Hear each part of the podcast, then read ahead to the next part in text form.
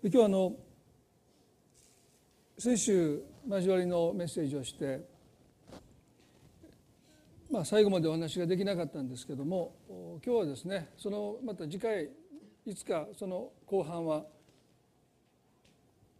お話をしたいなというふうに思います。えーまあ、早く紙辺に戻りたいんですけどなかなか戻れないんですね。で今日はあのアリゾナ州で1週間のスクーリングがあって、えー、その内容をですねあのぜひ記事にしてくださいということであの今記事をこう書いている中でですねあの、まあ、その記事を読んでくださる方もいれば目にされない方もいるということでできたらまずはね、まあ、私この教会の牧師ですから、えー、ニューライフの皆さんに、えー、お話をする機会を持ちたいなというふうに思いました。ですからあの今日はですねあの、まあ、1週間の学びで学んだことに限られないんですけどもこの私たちが本当にイエス様に犬物に変えられていくというこの歩みについて何度もねもうお話をしてますので皆さんも大体のところでもう理解をしてくださってると思うんですけどもそれをもう一度私記事にするということでまとめて、えずっと今週書いてたんですけどもそれを少しあの要約して分かち合いたいなというふうに思います。英国の神学者でマグダラスという有名な方が今もあの健在ですけどもその方がですねこのキリスト教の霊性ということについてこのように定義づけていますそれをちょっと紹介したいと思うんですけどもキリスト教の霊性は満たされた本物のキリスト者の存在となることを求めることでありキリスト教の霊性は満たされた本物のキリスト者の存在となることを求めることでありキリスト者の基本的な考え方とキリスト教信仰の基礎と枠組みの中での人生の全ての経験と結合させるものである。ちょっと後半が分かりにくいですけどね。まあここでこのマクダラスというとっても有名な今最も影響力のある神学者がまあ平たく言えば信仰生活とは何かということ。クリスチャンというのは何を目指して生きていくのか。イエス様を信じて救われました、そして今まではもう天国を目指してそのプロセスがほとんど語られないで来たんじゃないかな。イエス様を信じたら天国行けますよ。ああそうですか。そしたら信じますって言って天国行きのチケットいただいた。もうそれではい終わりみたいなですね。でも信仰生活っていうのはこの地上で私たちには果たすべき責任がありますよね。でそのことの説明として彼はここでね満たされた本物のキリスト者となっていくということなんでこんな言い方をするかというとおそらく満たされてない偽善者のクリスチャンが彼は多いと考えたんでしょうね。ですから私たちはそうじゃなくて満たされた本物のキリスト者となることを求めていかなければならない。まあ、い換え私たちがイエスにもに変えられていくということはこの言葉に置き換えてもいいと思いますね。満たされた本物のキリスト者になっていく。でもう一つのこの彼の定義の中での鍵の言葉はですねちょっと後半ですけどもキリスト者の基本的な考え方とキリスト教信仰の基礎と枠組みの中での人生の全ての経験と結合させるものであってまあちょっと何となく分かりにくい表現ですけど言い換えればですね私たちの人生が神様の御心の中で完成していくあるいはまとまっていく結合していく統合していくということなんですね。ですから今日皆さんにお話をしたいキリスト教霊性というかキリスト霊的形成ということの鍵の言葉として満たされたという言葉とこの結合という2つの言葉を取り上げたいと思いますね。満たされたということとこの結合という言葉。これが私たちの信仰生活でとっても大切です。この2つを理解していただきたいなというふうに思います。ヨハネの一章の14節でイエス様の内面についてこのような記述があるんです。聖書の中にはイエスがなさったことはたくさん書いてますね。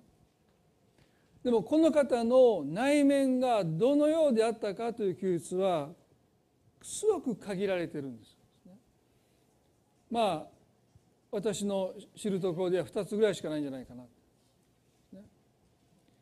その一つがこの箇所です。この方は恵みと誠に満ちておられた。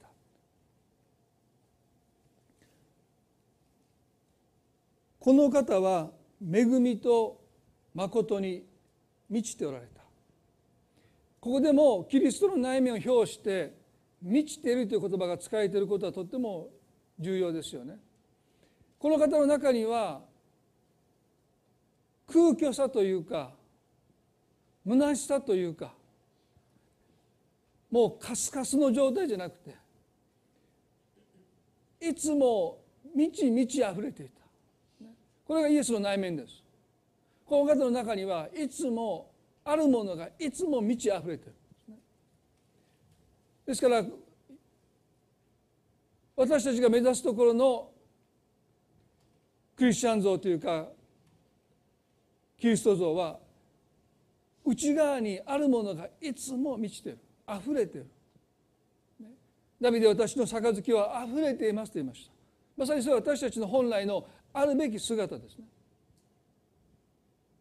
でも私たちの信仰生活と本来あるべき私の杯はあふれていますというこのダビデの告白との間には随分開きがあるように思います。私の杯はカラカラですみたいなですね。なんとなくそれが本私たちの信仰生活の中での開きのように感じる時があります。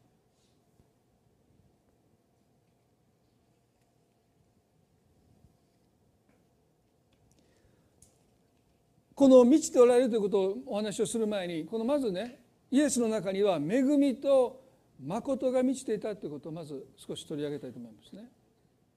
この方の中には恵みと誠が満ちているこれがとっても大切なことですよね。信仰生活の中で私たちはどうもどっちかに偏っちゃうんです。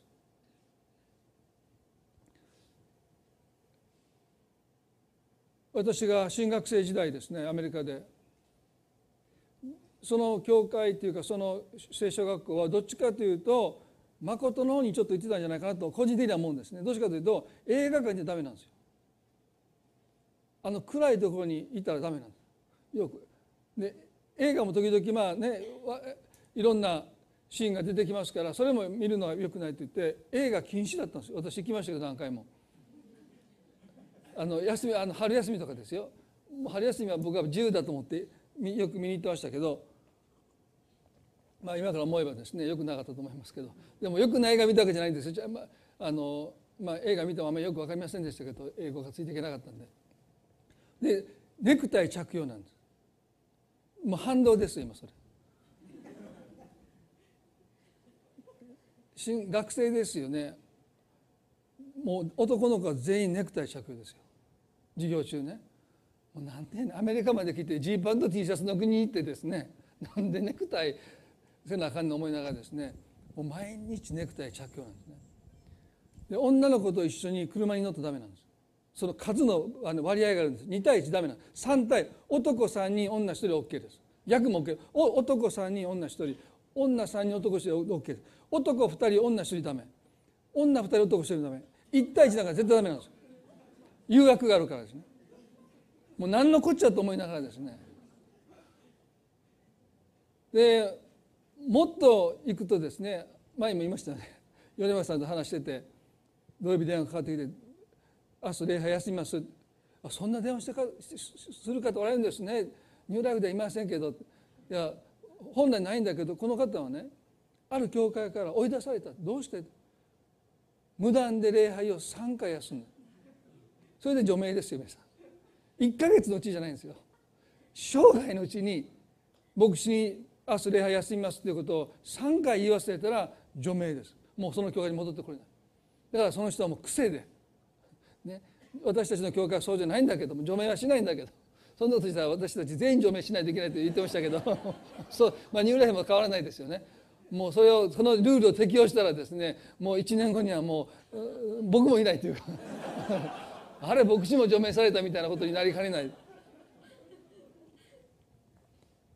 まあ、だからそういう意味ではですね本当にこうルールとか規則とかしなければならないということにものすごく重きを置いてね信仰生活を送っている方は今もおられると思いますよね残念ですで同時に今度逆にですねこの反対側にぶれる場合もあるんですね。もうこっちに行き詰まったら今度はですねやっぱり恵みだもう神様私たちのことを許してくださってるもう私たちはどんなものにも束縛されないもう自由だって言っててまあもちろんパウロはそういうこと言いますけれどもだから立法主義でもう規則規則ルールルールでもう来た人がね、まあ、いわばもう大学行って大学生が遊ぶみたいなもんですね。もう高校までもう高速でもう茶髪ダメイヤリングダメピアスダメもうダメダメダメって言われてたのが大学生入ったらもう何でもありですからねもう金髪もう鼻にリングもう何をしても OK でしょもうそんなことしなくてもいいんですよ。ね、もう最近私の奥さんが髪の毛染めて「なんで染めんの?」とかいう話を夫婦でしてるぐらいいやもう染めてもいいやんって、まあ、僕の名前もう染めないでとかって、まあ、しょうもない話ですけどね。でも大学に入ってもうやもうやらんでいいことまでするでしょ。多くの反発というか反動ですよね。で教会でそういうこと起こるんですね。もうルールルールで縛られた人はですねもう神様恵みだっていうともう許されてるんだからといってあのコリントの教会のようになっていくんですね。もう神様私たちの罪を全部許してくださったからもう私たちに立法なんか必要ない。私たちにそんなもうルールも必要ない。私たちは気の赴くままに私は生きていいんだって言ってコリントのある人はですね自分のお母さんと結婚するんですよ。ありえないでしょ。もう考えられないでしょ。そういうことすら容認されていくそれが教会の中でね非難されないで容認されるんですよ。もう私たちは許されてる。何をしてももう自由だって言ってコリントの教会はですねそういうことをね。もちろん教会っていうのは罪人の集まりですから私たちはいろんな問題を抱えて教会に来ますけど少なくてもそれを私たちは容認はしないですね。それでいいんですよなんて言わない。でもそういうことがもう容認されてる。教会っていうのはあるいは信仰生活は時に恵みと誠を大きく私たちは行き来しながらですね歩んでしまってるんじゃないかな。でもイエスの中には恵みと誠が満ちていた。この方の中には恵みと誠が共存しているというか対立してないんです。神様の恵みと神様のルール神様の立法神様の戒めっていうものが仲良く手を結んでいる。これがイエス様のお姿です。で私たちはそういうお姿から時々離れていってしまいます。とても立法的になったり立法をもうないがしろにしてもう私たちは自由だって言ってもうクリスチャンじゃない人と私たちはもうほとんど何の変わりもしない生活を送っている。いやコリントの教会はパウロの言葉をすればね世の中の人ですらしないことをあなた方は平気で行ってるこの世の人の方がもっと常識があって良識があって、ね、彼らすらしないことをあなた方は教会の中で平気で行っているというところまで私たちは放蕩してしまうかもわからない。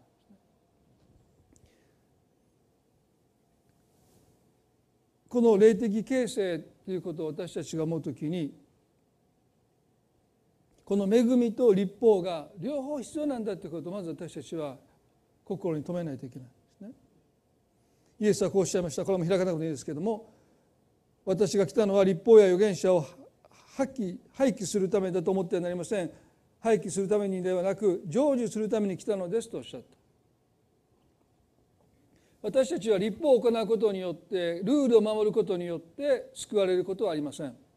それは私たちが絶えず神の目に、ね、気が付かないうちにルールを破って生きてるからですね。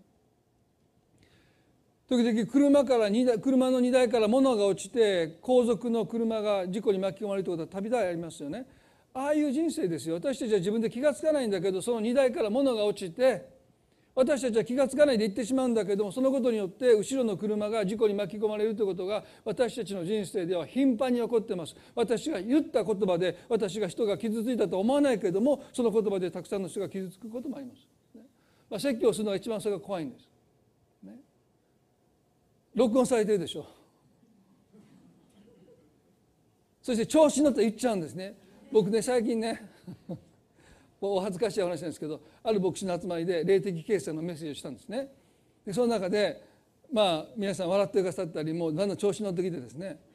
そしてある箇所に場所でですねこの霊的形成が進んでくるともうあまり深く考えないでも体がついていく、まあ、車の運転に例えて話したんです。最初車を運転する時はねもうぎこちなくてもうね、昔はもう演奏したりですね。もうでも慣れてくるともう私たちは会話をしながらですね。周りの景色を見ながら、ね。まあ、私周りの景色が見すぎて前の車に高速で衝突あの衝突したことあるんですけど。まあでもまああの慣れてくるとですねもう会話もできる歌も歌える説教のことも考えれる。寝る時ある時ねこのトラックの運転手がですねハンドルの前に、ま、漫画置いて運転してるんですね。でそのことを言う時は私ねトラックのうんちゃんって言ってしまったんです 上司にとって、まあ、あんまりいい表現じゃないですね。そのことがもうとっても悔やまれてですね。でそれがもうインターネットにの今も残っててもうそこだけ削って運転手さんって言うべきだったのがですねうんちゃんって言っちゃってですね。だかもう品のないことをねちょっとこう職業差別的な表現に聞こえんじゃないかと思ってもうすごく後悔するんだけどもうそれ削ってくれないですよね。だからもうなかなかですね私たちはもう車に運転しながら荷台から物が落ちていくことに気が付かないでそのことで誰かが事故に巻き込まれていようが私たちは自分には何の罪もない私は大丈夫だと言って人生を爆心していくかもわからないですね。まあそういう意味では私たちのこの霊的形成においてですねイエス様が私たちの罪のために私たちが気が付かないで犯した罪のためにそれを全て含めて十字架で身代わりとなって死んでくださった。それはまさに恵みによる救いですね。信仰による救い。でもその後私たちはもはや立法を行うことでルールを守ることで神様に良しとされる必要がなくなりましたけどもでも立法というのは神の規則というものはそれは神様の誠です。神様の心ですね。だからイエスはね義のために迫害されるものは幸いですとおっしゃった。誰も声を上げない時にそれは間違ってると。神様は決してそんなこと喜ばないって言って声を上げる人はなんと幸いでしょうか、ね、みんなが黙ってる。でもそれはおかしいんじゃないですか。その人に対するその扱いは間違っていない間違ってるんじゃないですかと義のために立ち上がって迫害を受ける人はなんと幸いだっておっしゃったんですね。ですから私たちの中に恵みを愛する心と誠を愛する心の2つが養われていく必要があるということですね。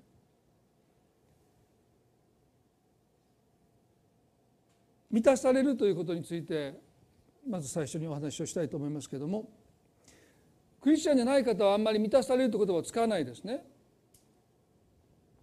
皆さんもどうですか？クリスチャンじゃない人とお話をしていて満たされたという言葉はですね、まあ、おそらくほとんど使う場所がないんですよ。今日なんか満たされたわってあんまり聞かないです。でもクリスチャンはですねもう満たされたという言葉をよく使いますね。まあ説教で満たされましたとか賛美で満たされましたとか、ね、感謝で満たされてます、ね、そういうことはすごくいい経験です、ね、私たちの心が満たされていく、ね、そういう経験は本当に恵みの経験だと思います。でもこのマクダラスがですね満たされた本物のキリスト者ということを言った時にその満たされるという経験はいつも満たされているという状態です。私の杯は溢れていますという状態です。なくなったので注いでもらうというんじゃなくて溢れてる。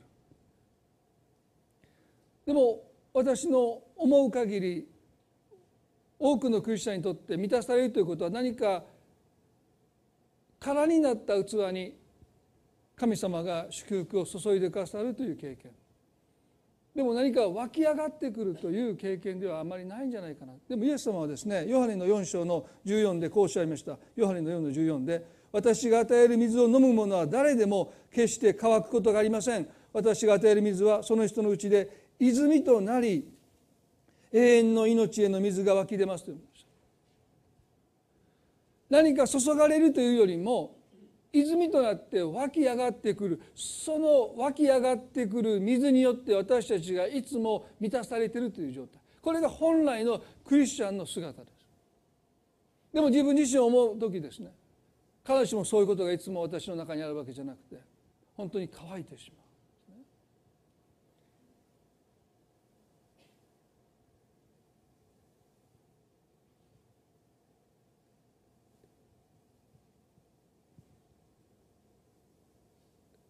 詩篇の1の3節2節と3節をちょっと見たいと思いますけれども前にも何度かお話をしましたけどもねこの詩篇の1の2と3の人がクリスチャンの目指すべき姿です。私たちが目指すべき姿はこの詩篇の1の2と3に記されているこういう人です。あの宮沢賢治のようにこういう人になりたい私たちはこの詩篇の1の2と3を読んで私たちもこういう人になりたいという私たちが願いを持つべき人がここに書いてます。誠にその人は主の教えを喜びとし昼も夜もその教えを口ずさむその人は水路のそばに植わった木のようだ。時が来ると実がなりその葉は枯れない。その人は何をしても栄える。私はこういう人になりたいと本当に思います。どうぞ皆さんここで言われたその人こういう人になりたいという願いを強く持っていただきたい。憧れてほしいんです。そしてそういう人を皆さんどうぞ思い描いてほしい。それが本来あなたがなるべき姿です。神様がそのためにあなたの罪のために十字架で死んでくださってあなたがそういう人になっていくための必要な恵みをもうすでに十分あなたに与えてくださっている。大切なことはその恵みを私たちが受け取るかどうかです。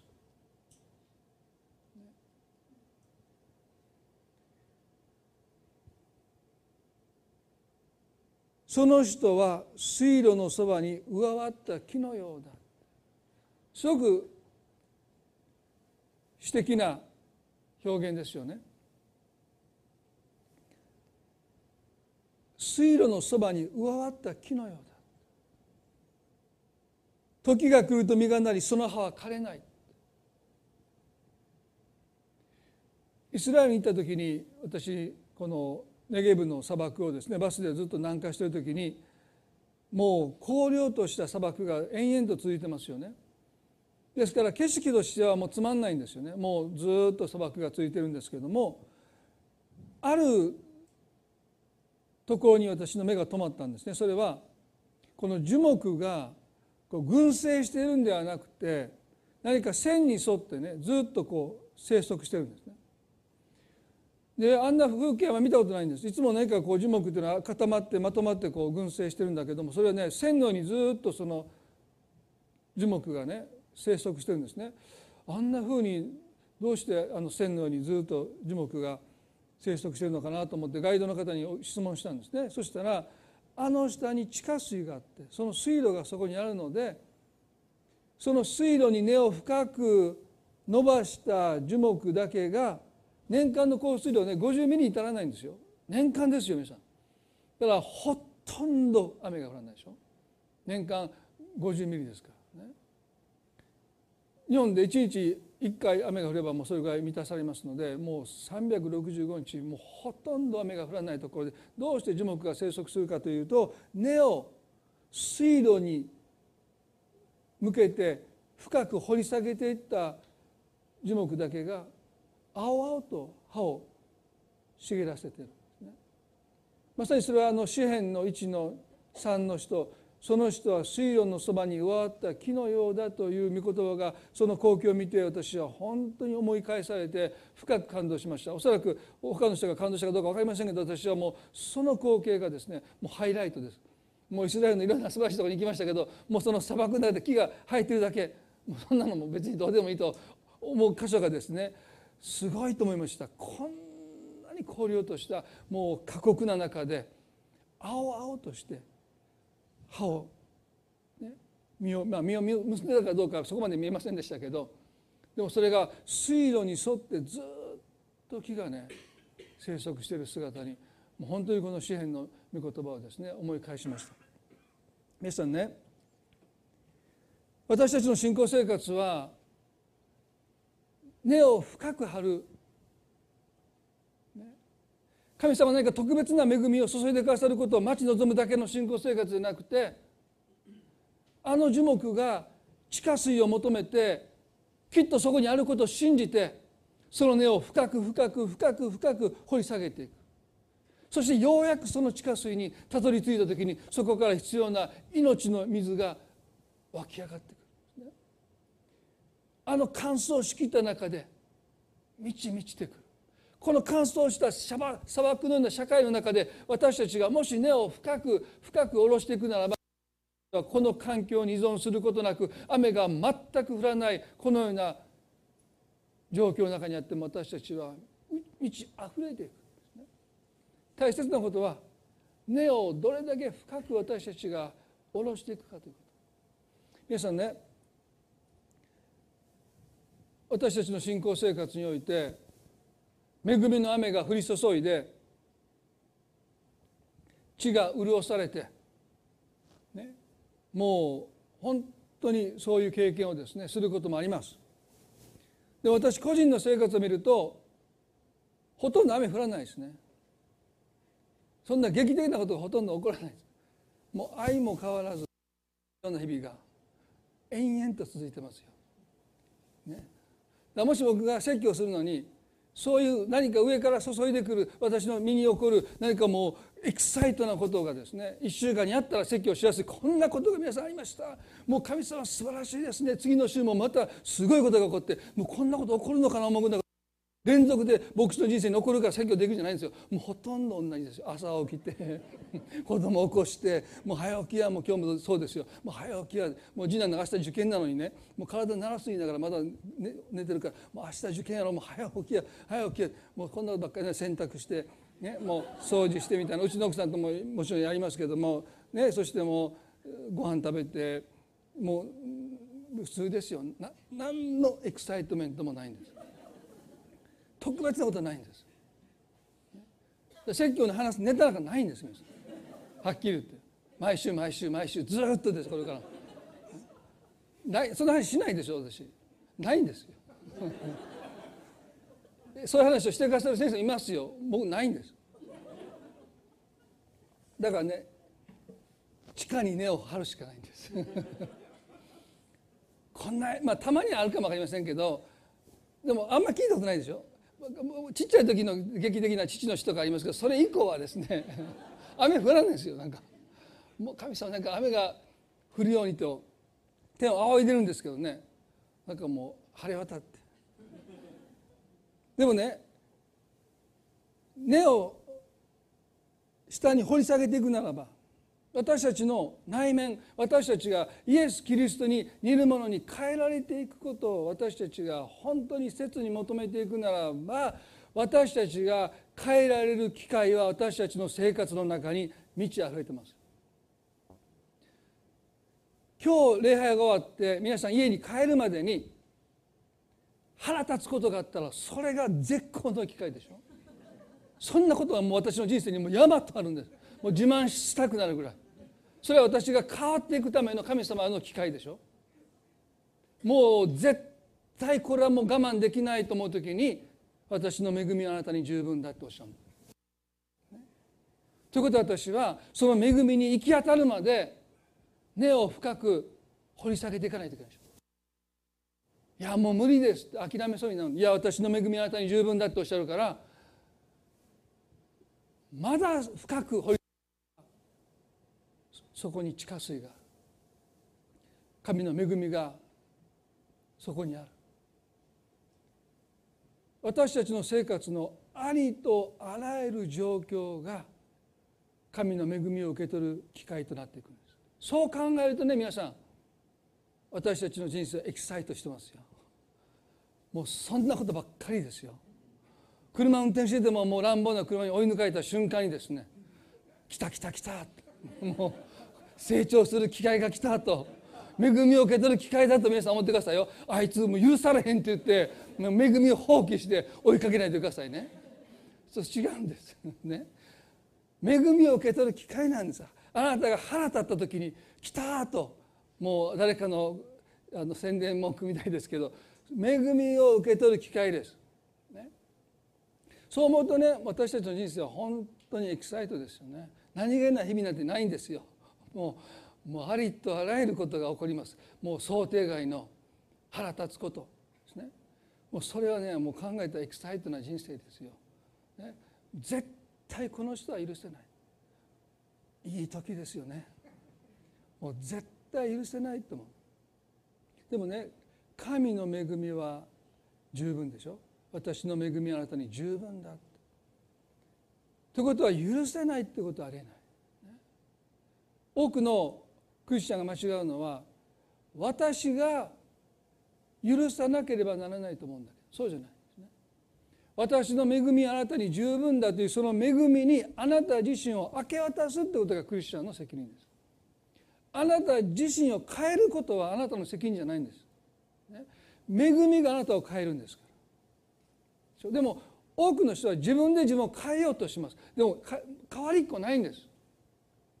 もう皆さん経験済みでしょ？う変わりっこないんですでもね私たちの責任は私の恵みはあなたに十分であるとおっしゃったその恵みを私たちが慕い求めてその恵みと私たちが出会ってその恵みに自らを明け渡していく時に恵みが私たちを変えていくんです。ね、ありえないことが私たちの中で起こるんです。それは私が決断して私が実行したかじゃなくて私たちが恵みを十分あるとおっしゃる恵みを諦めないで慕い求めてその恵みと出会ってその恵みに私たちが変えられていくことを通して私たちは絶対無理と思ったことを平気で行うようになっていく。それがクリスチャンの普通の姿です。絶対どう考えても絶対無理と思ったことがもし私たちが恵みを慕い求めて諦めずにあの砂漠で樹木が深く深く根を掘り下げてその地下水に突き当たるとですねその命の水がその木を潤していきますね。恵みが私たちを潤していきます。恵みが私たちを変えていきます。そして気が付いたら絶対無理だと思っていたことを平気で行っているそれは私たちにとっては奇跡じゃもう何でもないんです。時が来ると実がなりと書いてます。もう当たり前のように私たちは実を結んでいく。それが私たちのクリスチャン生活ですよ。あの牧師の集まりで私はちょっと変な表現したのね。便秘クリスチャンにならないでおきましょうって、まあ、またそれ撤回したい言葉なんですけども、ね、気張って気張って気張って血だらけになりながらでもダメですよ、まあ、なんでそんなあの表現したか調子乗って言ってしまったんですね。原稿になかったんですけど、まあ、それもまた撤回したいんですけどまたここで言ってしまったので。でもねおお通じのよい。ね。スルッと出るのが一番いいそうですね。クリスチャンも絶対無理だと思っていることがもうスルッと、ね、あれ？許せないと思ってたのにこんなにも簡単に許せるなんて信じられない。でもね時が来ると実を結ぶってそういうことなんです。あなたが別にね便通が来ないのにもう便を排出しないといけないと思ってそれによって決まるんじゃなくてねもう便通が来るんですよ。そしてもう駆け込んだらスルッと出るようなもんで時が来るとですよ。変な表現ですいません。でも、ね、そういうことなんです。クリスチャンだからねクリスチャンだから許さないといけないって言って許そう許そう許そうとしたら皆さん私たちはもう血だらけになってる。傷ついていく許せない自分を私たちは自分で裁いていく。なんでクリスチャンなのにこんなこともできないんだって、ね、でもね私たちはそんなことしなくて時が来ると実がなると書いてます。私たち必要なことは私の恵みはあなたに十分であるというこの恵みに私たちは信頼してその恵みを私たちが慕い求めてその恵みに出会っていく。どうぞね皆さんスルーしないでくださいね。ああもう無理って言わないでください。無理でいいんです。私たちの責任はね十分にあるとおっしゃったその恵みに私たちが心を向けていく。それを慕い求めていく。神様私にはできないけどでもあなたの恵みが十分あることを私は信じてますから。その恵みを私は受け取りたいです。どうぞその恵みを私に受け取らせてください。そうやってその恵みを私たちが慕い求めていく自分がしないといけないということを横に置いてまず私たちは恵みを受け取っていくこと。を何よりも重んじなければならないということ。それが私たちクリスチャンの責任なんです。そして恵みを受け取るならばその恵みがあなたを変えていきます、ね、樹木は実を結ぶことをとっても自然にします。とっても自然です、ね、私たちもそうですよ。気が付いたら絶対できなかったことがもう当たり前のように自然にできるようになっていく。それが恵みの技です、ね、どうぞ皆さん今日礼拝が終わって家に帰るまでに恵みを受け取る機会がご主人の配慮のかけた言葉。ね。喧嘩するのもいいでしょう、ね、でもあこれか。ここでこの人と喧嘩するんじゃなくてこの配慮のない言葉を平気で言ったこの人を笑顔で許せるように恵みがあるとするならばその恵みを受け取るようにこのことも神は用いてくださってるんだと思うとねちょっと可愛く思えるんですよ。ね、憎たらしい人が。私たち一人一人がやっぱりそういうふうにしてそれぞれが神の恵みを受け取る機会を提供していると考えればですねまあ多少のことに目をつぶってね。それがでも本来私たちの恵みに対する態度であるべきじゃないでしょうか、最後に、まあ、あまり時間がありませんけどもその人は水路のそばに割った木のようだ。時が来ると実がなりその葉は枯れない。その人は何をしても栄える。これが私たちのあるべき姿です。その人は何をしても栄える。私ね若い頃にこの歌詞を読んで感動しました。その人は何をしても栄える。ほんまかいなって。え？本当ですか神様って。で大学受験に失敗しました。あれ？あれ？みたいな。何をしてもね。もう分かりました。大学受験に失敗したけど金持ちになることだけは諦めません、ね、何をしても栄えるんだったらどんなビジネスをしても成功するわけでしょ。でもダメですね。昇格がないというか何をしても栄えなかったですね。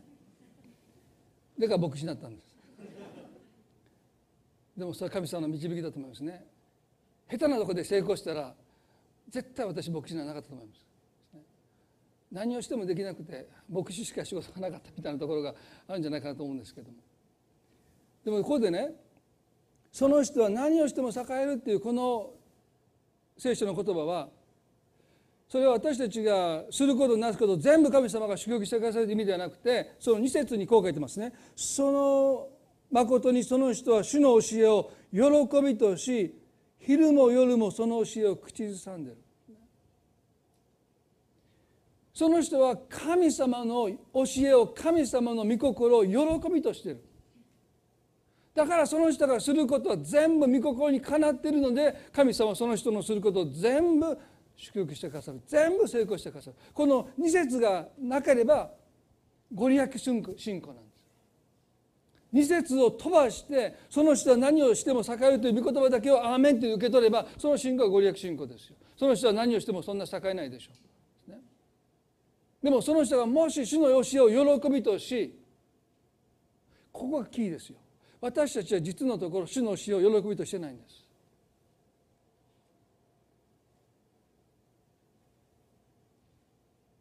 許せない人がいたとします。私たちは許せるはずがありませんというできないということを口実に許そうとしません。でももし神様が許す力を与えてくださったらどうするか。それでも許さない。どうしてか。本音は許したくないからですね。その人が許されるの見たくないからですね。だから私たちはできないということを口実にそれをしようとしない。そういう姿を見たくない。私たちがキリストにいるものに変えられていかない一つの問題は主の教えを私たちはどこかでまだ喜べない自分がいる。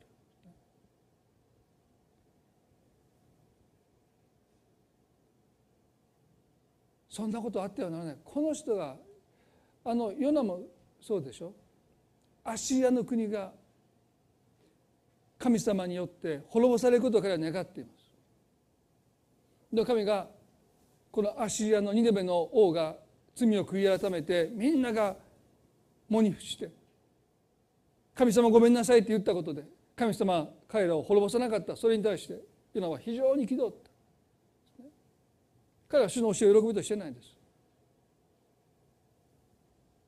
なぜあなたはこの町を滅ぼしてくださらなかったのか。皆さん。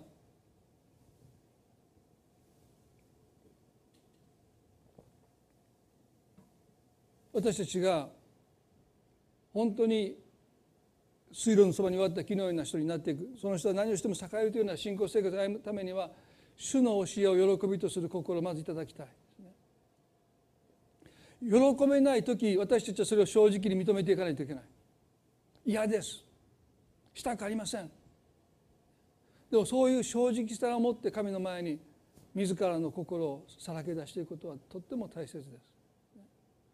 そしてやがて主が神様が願っていることが私にとって喜びになっていく。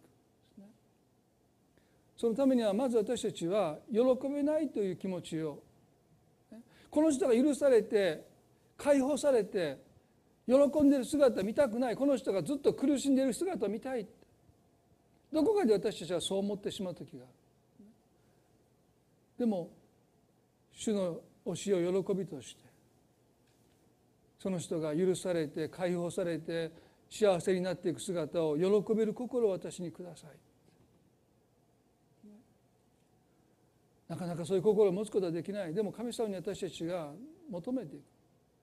神様を喜ぶことを一緒に喜ぶようになっていきた。いそれが私たちがイエス様にいるものに変えられていく大きな力です。人はね何をもって喜び何を悲しむかによってその人はその人になっていくと言われます。イエス様のように私たちがなりたいと本当に願うならばこの方が喜ぶことを私たちの喜びとしこの方が悲しむことを私たちの悲しみとしていくかない限り私たちはイエスにものには変わっていかない。私たちにとって何を人生で喜び何を悲しむのか。それがキリストの喜びとキリストの悲しみに私たちの喜び悲しみが近づいていかなければ。許せない人が失敗して北総園で「ラッキー」「ざまあみろ」ってやってる限り私たちは変わっていかない。どんなに礼拝を捧げてもどんなに賛美を捧げてもどんなに聖書を読んでも私たちは全く変わらないです。保証します、ね、何を喜びとし何を悲しみとしていくのかそれがあなたを変えていく最も力強い原動力ですよ。主は、ね、憐れみ深くそして主は誠に満ちておられる。どうぞ皆さん、まあ、今日まだこのメッセージですね。まだまだいっぱいあるんですけども時間の都合上全部話せませんけどもそのことをね私は何を喜びとし何を悲しみとしているのかその喜びと悲しみが主の喜び悲しみとどれだけ近づいているのか。そのことにどうぞ皆さん心を向けていただきたい。クリスチャンらしい振る舞い以上にそこが最も大切なことですね。最後に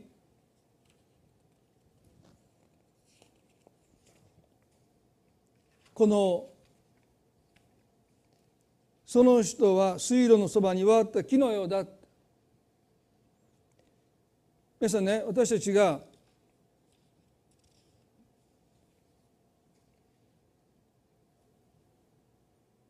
イエス様にいるものに変えられていくということはこの植えられた木のようになっていく。植わった木のようだ。この表現はですね不動ですよね。動かない。動かされない。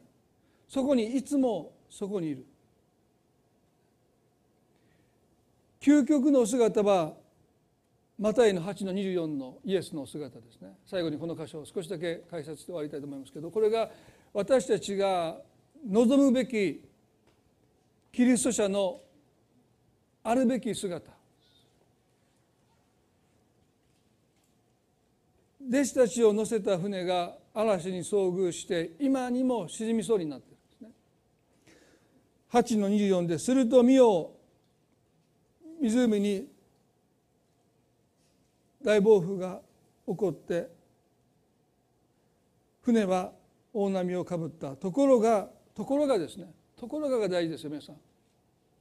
私たちの状況人生に何があってもところがイエスは眠っておられたこれが私たちの目指すべきこの詩篇の12に記されている幸いの人の姿。それは何が起ころうともこの方はそこを動かないで動じないでそこで眠っておるこれは究極な姿私たちなかなかそこには至らないと思いますけれどもでもここに示された強烈なイエス様のイメージは嵐なのに寝てるんですあなたはよくこんな状況で平然としてますね何とも思わないんですかそう言われたい。いつもドタバタしてますね。何事ですかと言われたくない。何があっても変わらないですね。いつも同じような立ち振る舞いですね。このね私が尊敬するダラス・ウィラードという人が私会ったことないんですね。E メールでやり取りだけしましたけども。彼を本当に慕ってるある牧師がですね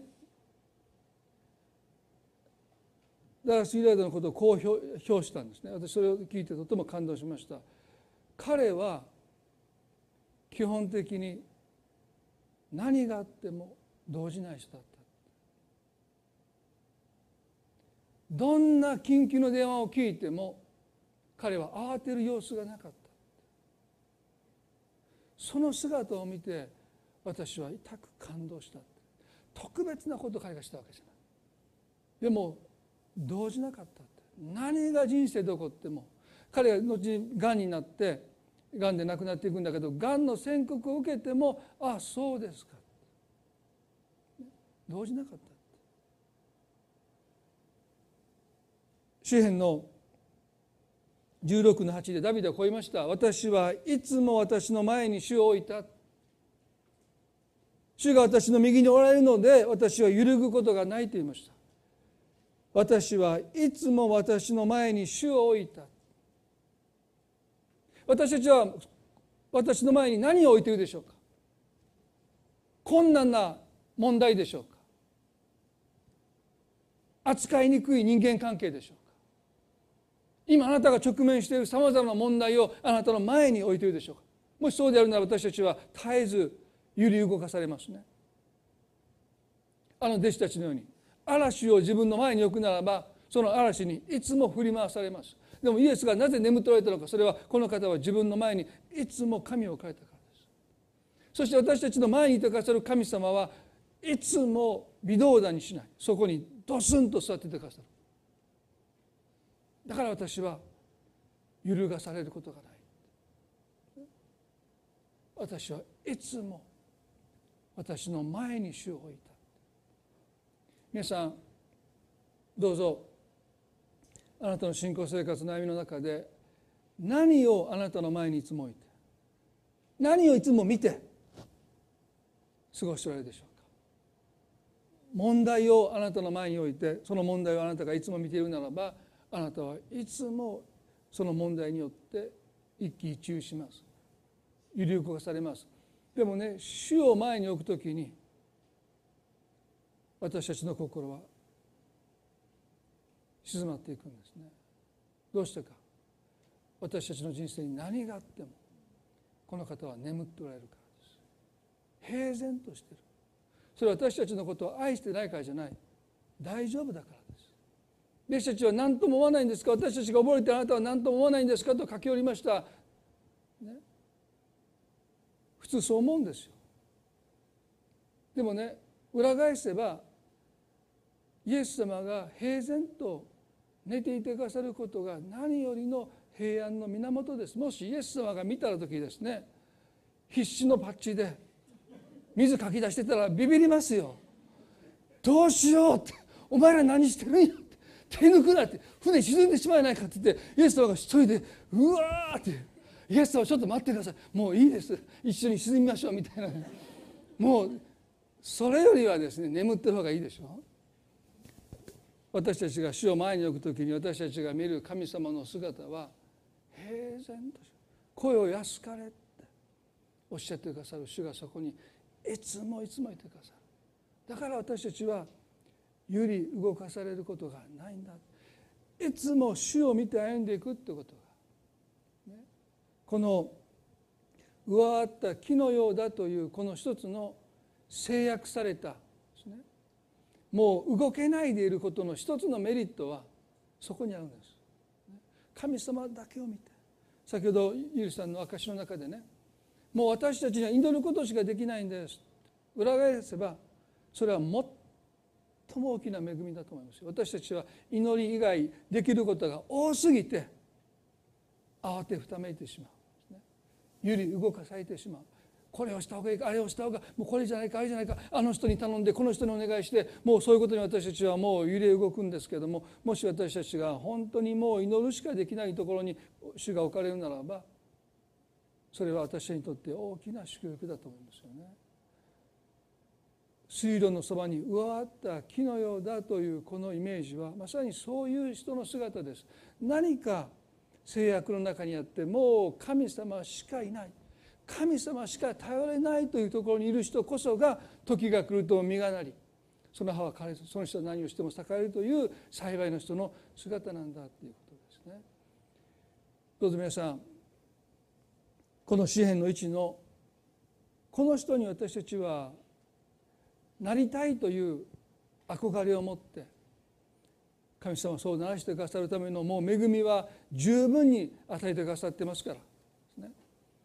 ぜひ皆さんの人生が成長する恵みを受け取る機会で満ち溢れていることをどうぞ皆さん覚えて。スルーしないでください。その向こうに恵みが待ってる。だから根を深く深く下ろしていく。そしてその恵みを受け取りその恵みと出会いその恵みによって私たちが変えられていく時に時が来ると必ず私たちは実を結んでいきますよ。気が付かないうちに不可能だったことを私たちは平気な顔して行うようになっていく。まさにそれは恵みの技ですね。そしてその人の歯は枯れない。私たちの信仰生活は決して疲れることなくですね。その人は何をしても栄えていく。それは私たちが主の喜びを喜びとし主の悲しみを悲しみとして生きてるから。私たちは主が喜ばれることを行い主が悲しまれることから離れていく。その人は何をしても栄えているのは当然です。そういう人に私たちは日々近づいていきたい。そう願います。一言お祈りします。恵み深い天の地の神様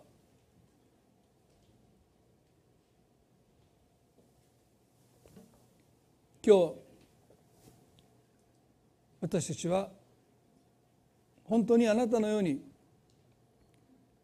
変えられていく。それが本来のキリスト者の歩みであり水路のそばに割った木のようだと言われるそのような人に私たちがなっていく。もうそれは理想ではなくて到達しうる現実的な私たちの姿です。そのために私たちはあなたの恵みを受け取るということを学ばないといけない。私の恵みはあなたに十分であるとおっしゃるこの御言葉を信じて絶対にできないと言って私たちが自分で行うことに絶望するんではなくて私は行う必要がないんです。私たちの責任は恵みを受け取ることです。主よ恵みを私にお与えください。諦めないでスルーしないでその恵みを慕い求めていく時に必ずその恵みに行き当たります。必ずです。そしてその恵みは私たちに十分です。私たちを変えていきます。私たちの中に身を実らせます。時が来ると実を結んでいきます。できなかったことがもう平気でできるようになっていきます。主の教えを喜びとしたいです。私たちの中には主の教えを喜びとできない思いがまだまだあります。素直になれない。神様御言葉を読み抵抗します。でもその時あなたの前に正直になれますように。この人がこんなに私を苦しめた人が無罪放免されてそればかりか祝福を受けて幸せになっていくことを私はどうしても許せない。喜べない。あなたの前に正直になれますように。主はそのための恵みも十分に備えてくださっている。そしてやがて私たちは主の教えを喜びとする人に変えられていく。主が喜ぶことを心から嬉しいと思えるように変えられていく。その時私たちは本当に変えられたんです。私は何を喜びとして生きてるのか。神様私たちの心を探ってください。あなたが喜ばれることを喜びとして生きていきたい。そんな人に変えられていきたい。クリスチャンとして何を行うかよりもあなたの教えを喜びとする人に変えられたい。神様私たちの心をあなたが取り扱ってくださるように祈ります。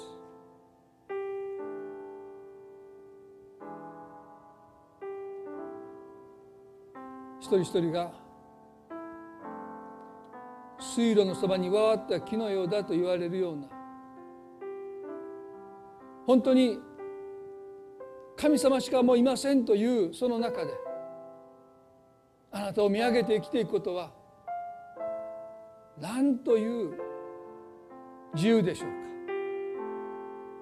本当の自由とはこの制約の中に隠されています。自分がしたいことを何でもするということはそれは罪の奴隷です。神様が喜びとされることを喜んでできることが本当の自由です。主よ私のくびきは追いやすいとおっしゃった。あなたのあなたをいつも前に置くことができますように。いつもあなたを見て歩むことができますように。弟子たちが眠っておられるイエス様に目を留めていくならば荒れ狂う嵐はやがてフェードアウトしていきます。視界から徐々に消えていきます。キリストの平安がその船を覆っていきます。そのキリストの平安が弟子たちの心を支配していきます。それがイエスが弟子たちに示そうとされた神の国の現実です。そのことを明らかにするためにイエスは風と波を叱りつけてくださった。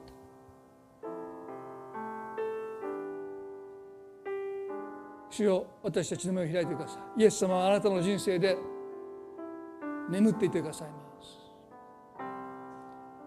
動じることなく慌てることなく平然としておられます。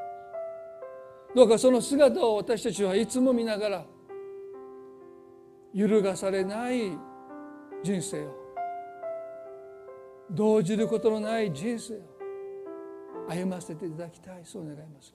声を安かれとおっしゃる。恐れるなと声をかけてくださって私たちの明日にあなたがもういてくださる。そして心配するなとおっしゃってくださる。主よ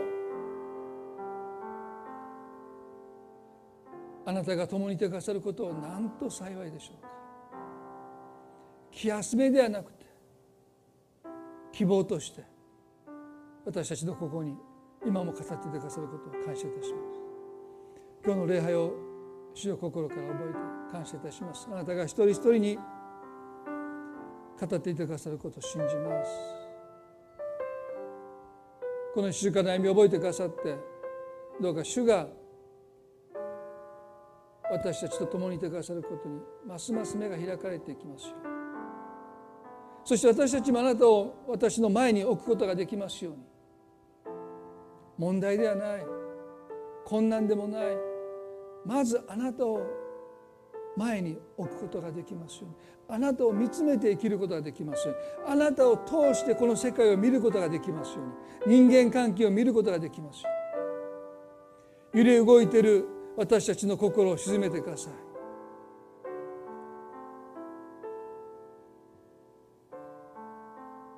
動じない心を私たちに与えてくださること。